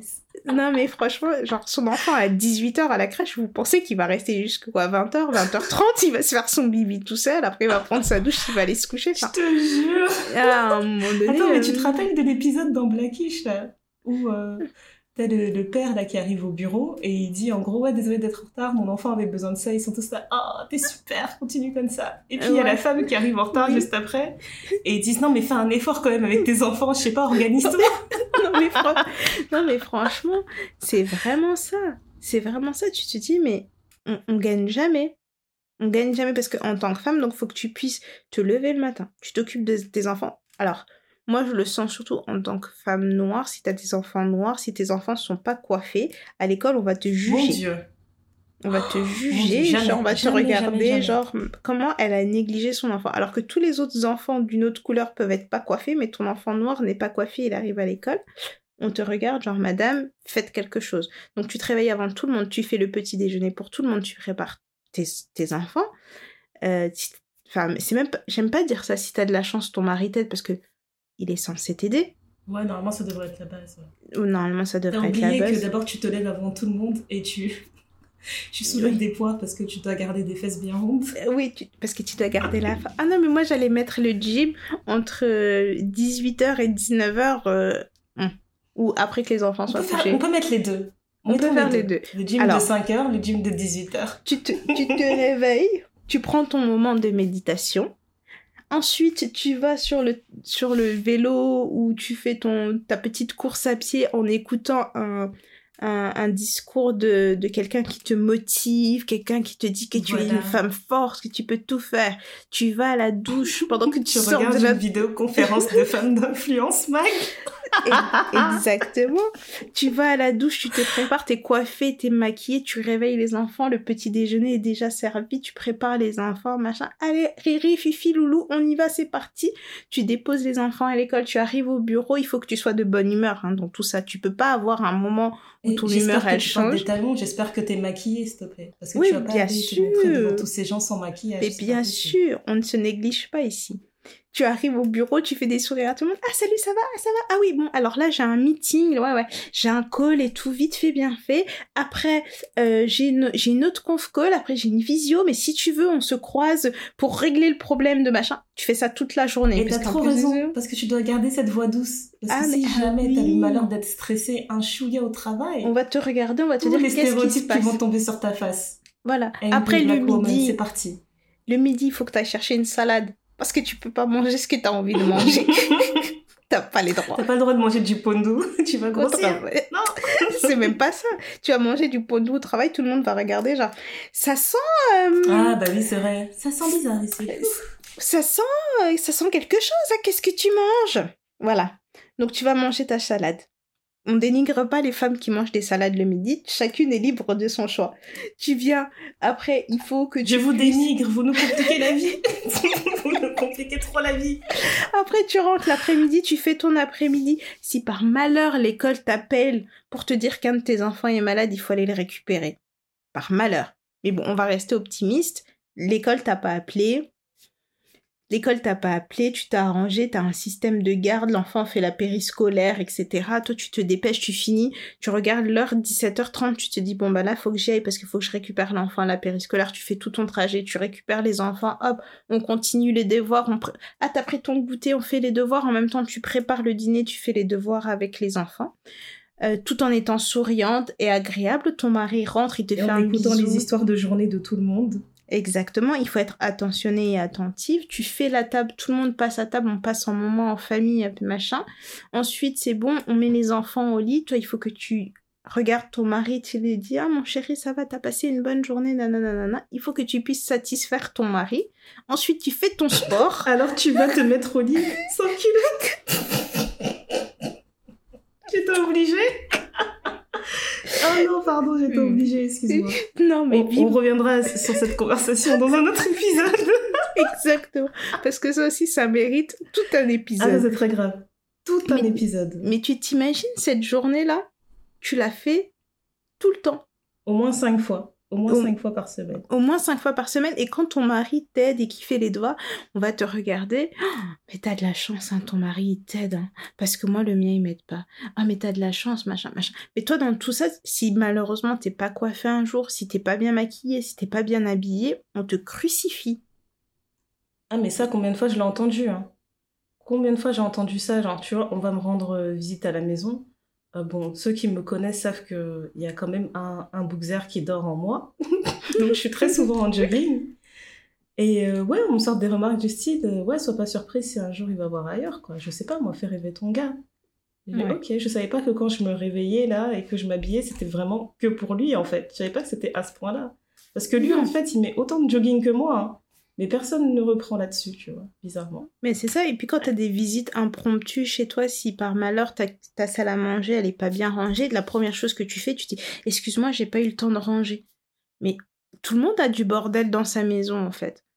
Enfin, je sais pas si euh, tu vois le niveau d'excellence qu'on attend de toi sur le plan académique, sur le plan du travail, sur ta condition en tant que femme, euh, sur ta, tes devoirs de maîtresse de maison ou quoi que ce soit. En fait, on doit être excellente parce que là, je parle de nous, les femmes noires, on doit être excellente tout le temps.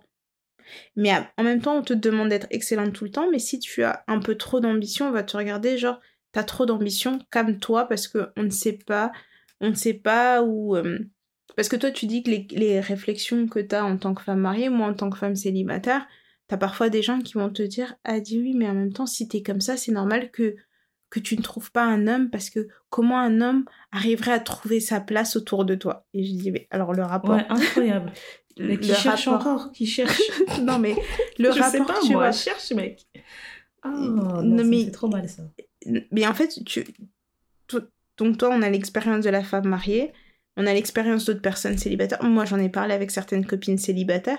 On a, moi, Mhm. je pense qu'on a toutes des ambitions différentes. Euh, ça reste la même galère hein, quand t'es célibataire. On voit des choses. euh, je me dis, je pensais pas voir ça un jour dans ma vie. Mais pourtant, elles sont pas toutes comme moi. Donc je me dis, en fait, si on galère toutes, en sachant qu'on a toutes des niveaux d'ambition différentes, on a toutes des défauts différents, on a toutes des qualités différentes, c'est qu'il y a un truc dans l'air. Il y a Ah, un truc. incroyable. Mais c'est vrai parce que même si je suis pas, même sans ambition, je suis quasi sûre que si, bah, c'est pas, c'est pas le cas, mais je suis quasi sûre que s'il y avait une, une, euh, une femme dans mon entourage qui disait euh, clairement, euh, moi j'ai envie d'être mère au foyer, etc., les gens ne seraient quand même pas contents. Mais tu peux pas avoir plus d'ambition, etc. Donc, ouais, clairement, je pense qu'il y aurait toujours euh, matière à conflit, en fait. Il y aurait toujours matière à conflit. Parce que du coup, toi, même maintenant, par rapport à l'excellence, tu te situes où? Est-ce que t'es le genre de personne qui va te dire il faut que je sois excellente tout le temps, tout le temps, tout le temps? Est-ce que. Qu'est-ce que. Bah, là, franchement, il y a beaucoup de choses qui ont changé. Si tu me demandais ça euh, au, dé- au début de notre relation, euh, au début de, na- de ma relation, il y avait que moi et mon gars, on va dire. Donc, ouais, je me mettais pas trop de pression. Je pense que Mhm. quand vous êtes juste à deux, vous êtes dans une bulle et t'es persuadé déjà que la- l'autre personne, elle, elle t'aime comme t'es et, et point. Mais euh, après, quand on, quand on sort de cette bulle, quand je sors de la bulle du couple, euh, ouais, j'ai une pression tout le temps. J'ai une pression à chaque étape. Mhm. Euh, j'ai euh, la pression de d'être excellente. En fait, j'ai la pression de ma famille qui se dit il faut qu'elle soit excellente quand elle va dans son sa future belle famille. Ouais. Parce que si elle, elle est pas excellente quand elle va là-bas, ça veut dire que toute notre famille, elle pue du cul, tu vois. Ouais, c'est la Moi, je parle représentation. vraiment euh, comme un commercial. Ouais, moi, je suis le commercial qui va vous vendre ma famille. Oui. Et euh, ouais, faut pas déconner, quoi. Faut pas déconner. J'espère que t'as pensé à faire la vaisselle. J'espère que t'as pensé à prendre des choses avec la main droite, alors que je suis gauchère. J'espère que... Ouais, bref, j'espère que t'as pensé à tous ces codes et que t'as tout appliqué.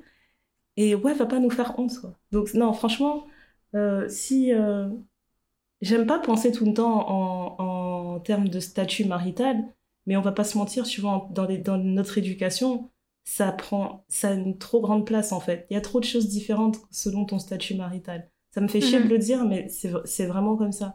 Donc quand j'y réfléchis, ouais, je suis obligée de compartimenter ma vie en réfléchissant. Quand j'étais célibataire, j'étais comme ça.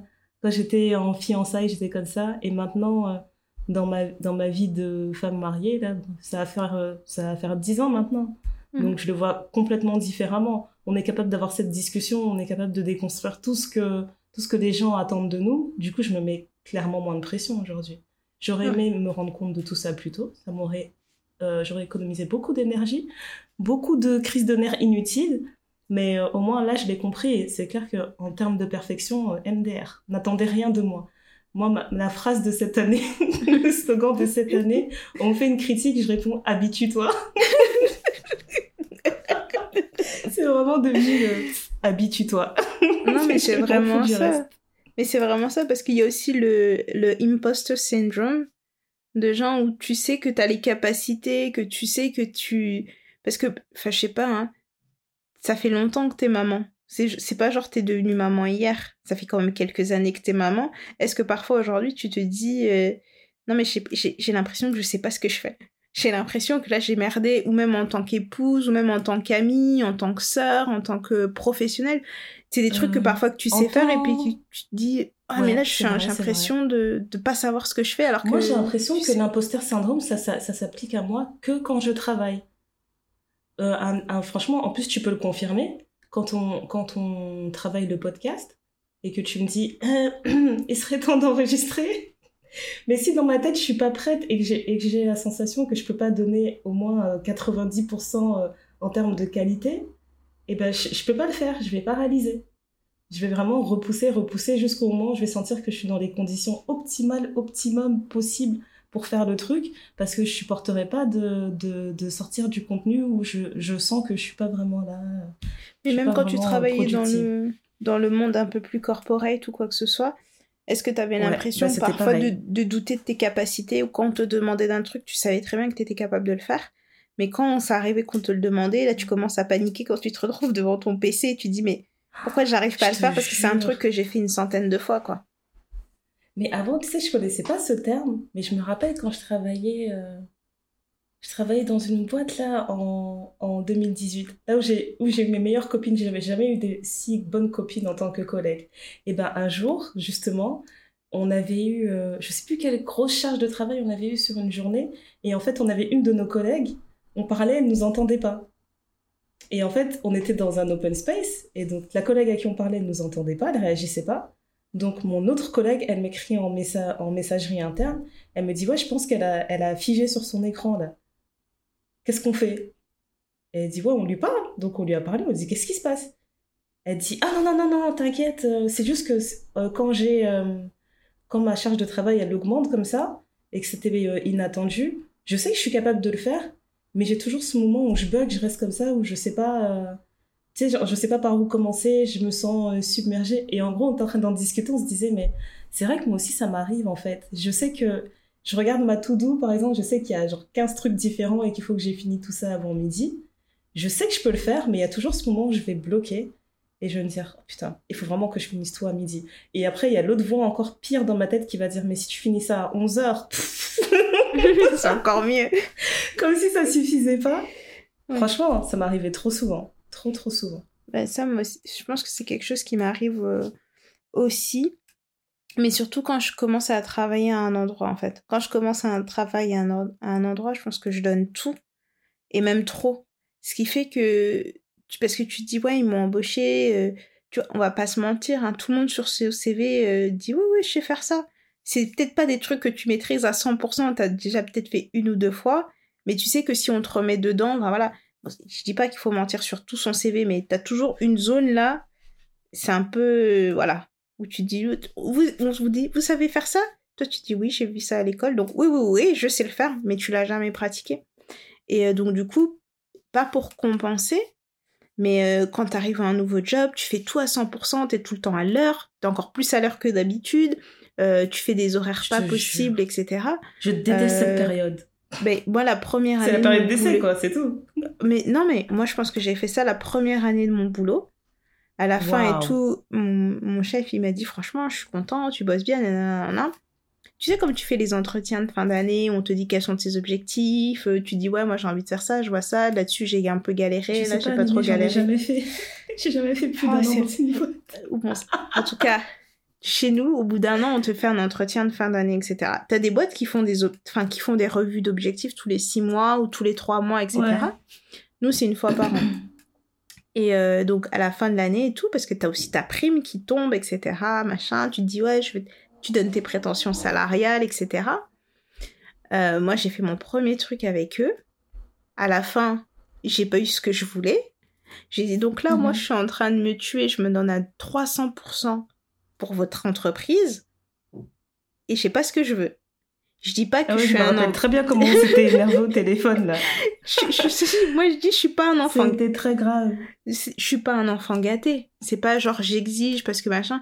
Et je pense que ce que j'ai demandé c'était tout à fait raisonnable parce que j'ai comparé les offres et tout sur la place comme ils disent. Euh, mhm. Pour ce que je faisais, c'est ce que je demandais, je faisais partie des. Je pense que j'étais dans la moyenne et même pas la moyenne haute, hein, j'étais vraiment dans la moyenne. Quand j'ai vu ça, je me suis dit, non, bah, en fait, hein, comme toi tu dis, habitue-toi, moi je suis arrivée, je me suis dit, j'ai dit, en fait, là, qui va venir faire dans ma face?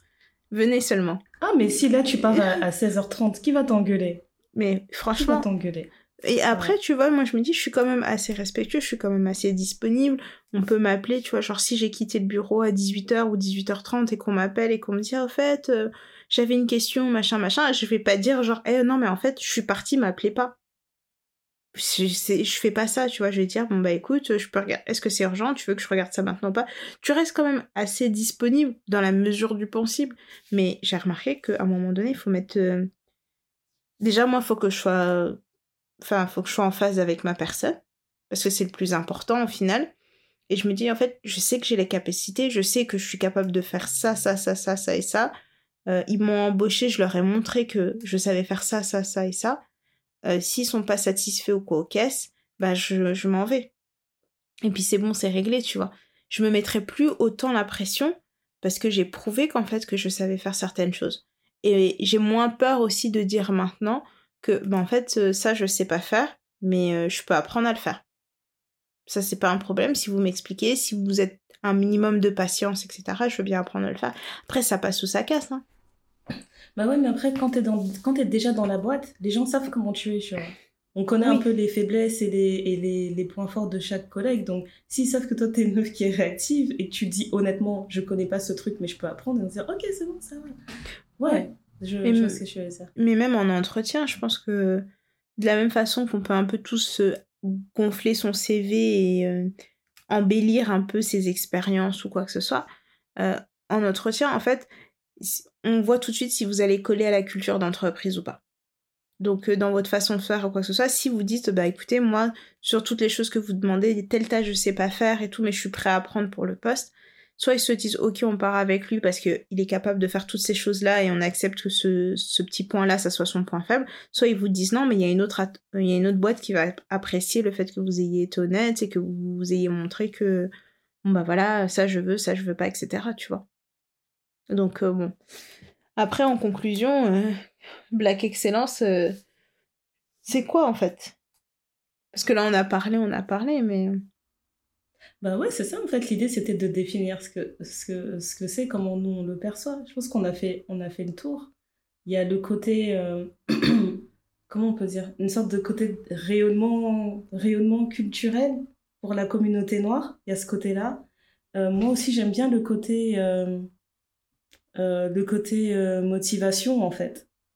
Tu sais, t'as des moments où je pense que quand t'as des moments de, de mou ou quand justement t'es en plein dans ton syndrome d'imposteur là de lire quelques success stories, ça fait du bien, tu vois. Ouais, mais faut pas bien cette idée-là, en fait. Je trouve que c'est une bonne idée, mais il faut pas trop lire. Enfin, quand on lit trop, après, j'ai l'impression que tu te dis tous les autres y arrivent, mais pas moi. Ça dépend aussi de ton mood, dans, etc. Comment tu vois les choses, tu vois. Mais c'est surtout. Euh, y a, y a Moi, j'aime ce côté un peu rassembleur. Le côté un peu unité, on est tous, on est tous ensemble, on ne fait qu'un. Je trouve ça cool. Euh, et l'entraide aussi que ça peut apporter parce que finalement avec euh, la visibilité que ce, que ce mouvement Black Excellence a apporté, euh, j'ai l'impression qu'il y a parce que tu as accès à plus de personnes, tu peux plus facilement avoir de l'aide quoi. Bah, Mais ça peut être une s'il avait motivation. S'il n'y avait pas le Black Excellence, on n'aurait pas eu le support Black Business. Oui, c'est vrai. Ouais, je pense que ça découle clairement de ça, donc ça c'est super. De pouvoir choisir où est-ce que tu mets ton argent dans ta communauté, c'est super. Ouais. Mais c'est vrai que je pense que le- il y a un truc, bref, il y a un truc qui cloche avec le terme pour moi, parce que même si tu décides de, de, de passer dans le truc où tu vas supporter que des business tenus par des afro-descendants, Mhm. c'est pas dit qu'ils seront tous excellents. Tu vois. Peut-être qu'il y en a un qui sera bien, il sera juste décent, et tu vas te dire, bah, je préfère passer par ce business décent tenu par quelqu'un de ma communauté que le business décent de quelqu'un d'autre, et puis c'est tout, tu vois. C'est, euh, Exactement. voilà, c'est juste dans ce sens-là. L'afro-excellence, ce truc, euh, ouais, ça reste élitiste pour moi, donc ouais, avec modération. De toute façon, on va vous demander vous, comment vous définissez le Black Excellence? Parce que nous, on a apporté notre point, notre point de vue qui, je pense, reste assez similaire. Euh, mais euh, s'il y a quelqu'un qui voit les choses complètement différentes de nous, moi, je veux bien l'écouter, quoi. Qui nous explique euh, quel est son point de vue, parce que parce qu'il y a des gens peut-être qui ne se reconnaissent pas dans ce mouvement de Black Excellence. Et j'aimerais bien savoir, en fait, pourquoi, qu'est-ce qui les font tiquer. Nous, on va continuer de, de lire sur le sujet, etc. J'avais vu un truc euh, euh, en tapant Black Excellence ou je sais pas quoi, que Didi avait sorti une, une application sur le Black Excellence et tout. Et t'as tellement d'articles sur ce truc-là. Et je pense que c'est un article qui date de 2017 ou de 2018. Et je me dis, mais avant ça, ça n'existait pas. Je. Je sais pas euh, resituer à quel moment c'est devenu tellement fort le, le Black Excellence. Je sais pas. Ouais, c'est vrai. hein. C'est vrai. Mais t'as raison, en fait, ça dépend vraiment de dans quel état d'esprit t'es. Quand j'ai besoin d'être motivée, ça me plaît de lire ces histoires. Et c'est Mhm. vrai que quand je suis dans une journée où j'ai zéro motivation, la journée où je suis en train de me dire aujourd'hui je ne fais rien, il faut rien me demander, mais ne serait-ce que, des, des basiques. Il y a des jours où il faut même pas me demander de me laver, quoi. Si je commence à lire des success stories partout, ça va m'énerver les histoires de. C'était quoi? C'était la petite fille là qui vendait des, des lemonades devant sa maison. Après, je sais pas quelle grande chaîne de supermarché a acheté la recette de sa lemonade. Oh. Et maintenant, la petite, elle est millionnaire. J'ai dit non, non, non, non, non. Eh, eh. Ça Ouais. suffit. Mais on voit tout. Laissez-moi hein. être médiocre dans mon coin. Non, mais c'était incroyable.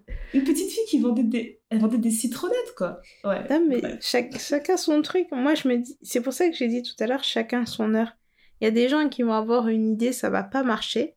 La personne à côté, elle va avoir la même idée ça va cartonner. Tu crois que le mec qui a créé ça. Facebook, là, il s'est dit, euh, ouais, non, c'est- je pense que c'est pas le premier réseau social qui a existé, il a non, fait un business plan quand il a fait ça? Pas c'est pas, c'est pas le premier réseau social qui a existé. Maintenant, il rachète tout. Il a racheté WhatsApp, il a racheté Instagram, il, il rachète tout, le mec. Hmm. Incroyable. Et Mais j'en peux plus voir by Facebook. Non mais frère, comme toi, non, non, bon. Tout c'est à eux. Faut arrêter de faire Ah, semblant. il veut tout prendre. Tout ça. Mais Facebook et Google, là, leur alliance, là, c'est pour la domination du, la domination mondiale. La Team Rocket. ah, je te jure. aïe, aïe, aïe. Et donc, euh, bon, bah, c'est un peu tout ce qu'on a à dire sur la Black Excellence. hein. J'ai hâte de lire les retours. Ouais. J'ai vraiment J'ai hâte. trop hâte. Vraiment. Bon ben ah oui, j'ai on a une annonce à faire, une annonce slash recommandation à faire. Ouais. Euh, on était disponible, le podcast on était disponible sur SoundCloud, sur Apple Podcast, sur Deezer, sur Spotify, et maintenant on est disponible sur une application qui s'appelle Panora. Oui. Et là vous allez rire, l'application de l'Afro Excellence. J'étais obligée. Oui, bah, c'est comme ça qu'elle s'appelle. C'est pas notre application, mais Ah, on, on a été contacté faute, hein. par, euh, par la développeuse euh, qui, d'office, a mis no- notre podcast sur son appli et elle nous a demandé si on était OK pour qu'on reste sur son appli et que si on n'était pas OK, elle allait nous retirer, etc. Et franchement, euh, déjà, l'esthétique de l'appli est top. Euh, et en fait, ça Le répertorie black on black là, c'est juste trop propre. ça nous parle trop bien. Ça fait, ça fait vraiment, ça fait du bien à notre âme. Euh, Ouais, mais- J'étais obligée de dire Black Excellence juste pour te, pour te titiller, mais c'est même pas écrit Black, Excellence- Black Excellence. C'est l'application qui donne un panorama de l'Afro Excellence. D'où Panora. D'où Panora. Et euh, c'est vraiment top parce qu'on retrouve pour tout ce qui est sorti, si vous avez envie d'acheter des choses, si vous avez envie de lire des choses, si vous avez envie d'écouter des choses, il y a les podcasts, il y a la mode, il y a de la déco. Euh, c'est bien des- classé par catégorie. C'est bien a- il y a catégorisé. application et site internet. Il y a application site internet et il y a même des assos dessus. Donc si jamais vous avez un projet et tout, que vous avez envie d'être, euh, de, de, enfin, de donner de la visibilité à votre projet ou quoi que ce soit, vous pouvez contacter euh, directement euh, la développeuse, euh, enfin la personne qui a créé l'application. Et c'est vraiment top. C'est une jeune femme noire qui l'a créée, de 26 ans, je pense, si je me trompe pas, 26-27 ans. Euh, donc, ouais, elle euh, est super jeune. ouais, Elle et est super jeune. et c'est Elle top. s'appelle et- Ingrid Aloula. Ouais, si jamais vous avez besoin d'une développeuse pour, pour créer une appli, un site, ou on, je, enfin, je suis pas sûre de. Je sais qu'elle crée des applis, mais Ouais, si jamais vous sûr, elle avez. des applications. ouais. Mais si vous avez besoin, euh, franchement, la- l'appli, elle est très très belle. Elle est dispo sur euh, Apple et sur, euh, sur le Play Store. Euh, c'est c'est vraiment, euh, c'est vraiment une très très belle appli. On est très très contente euh, qu'elle nous ait contacté. Déjà d'office, elle ait mis notre podcast. Et qu'en plus de ça, elle nous ait contacté après. euh, même la démarche, quoi. Je trouve ça, ça, super je trouve, carré. J'ai je trouve vraiment que c'est hyper pro, c'est euh, c'est top. C'est top, top, top. Et, et moi, pour rester dans, la, dans les recommandations de l'excellence, pour les personnes qui veulent être excellents dans un domaine ou se ou euh, s'améliorer sur certaines choses, moi je recommanderais Open Classrooms ou euh, EDX, qui sont des plateformes qui te permettent de te former en continu euh, à la maison. Quand tu as le temps, tu peux faire des petites formations euh, qui durent euh, deux mois, trois mois.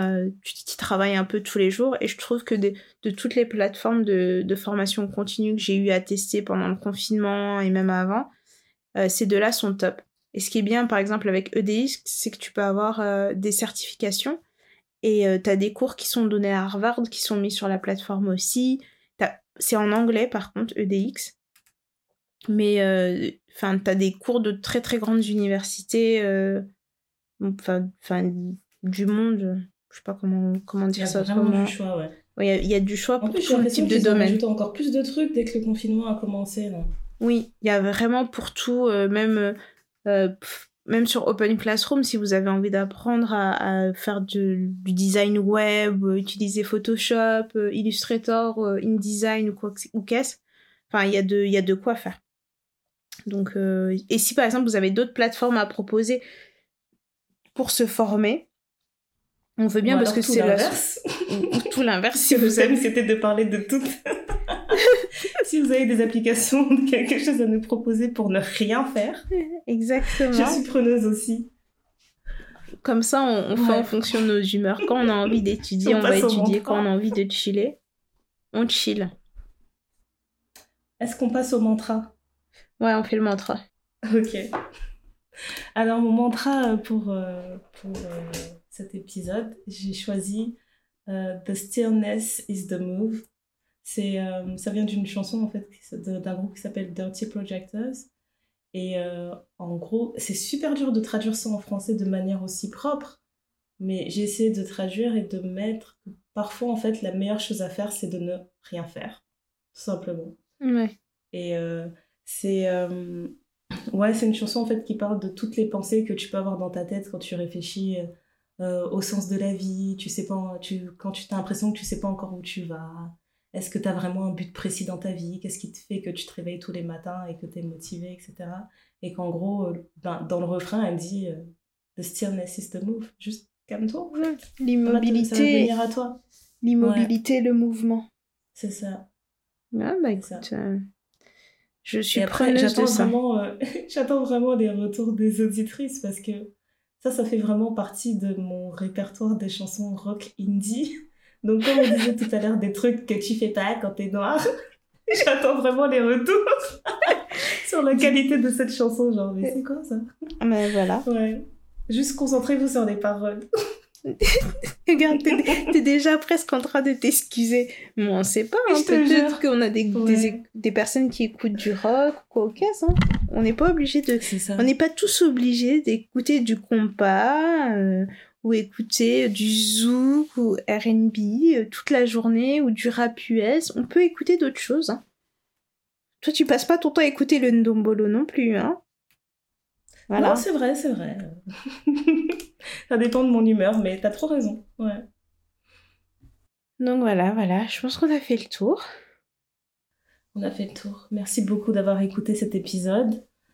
Euh, et euh, on va continuer la conversation sur Twitter, sur Instagram, dans nos stories. En plus, ça tombe bien. On a fait des photos plutôt sympas dernièrement. On va partager des jolies photos de nous. Waouh Ça va nous faire du bien.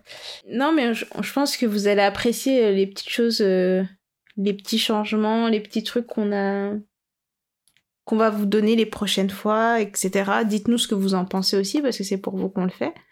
Et euh, merci vraiment beaucoup de, de, nous écouter, des retours, etc. Merci, merci, merci. Oh, c'est notre bébé ne fait que grandir et c'est grâce à vous. Euh, Merci à toi qui a commenté qu'il nous fallait des nouveaux micros. Merci. on le savait déjà, on était déjà en train de régler le problème, mais merci d'avoir remarqué aussi, parce que nous-mêmes on avait remarqué. Mais c'est ça. Euh, mais c'est ça, et on, aime toujours voir les personnes qui commentent. Ne soyez pas timides, envoyez-nous des mails, des messages, des DM, on répond toujours. Pas, parfois un petit peu tard, mais on répond toujours. Donc, euh, et c'est comme ça aussi qu'on avance. Donc euh, c'était le thé noir. C'était le thé noir. À bientôt. À bientôt.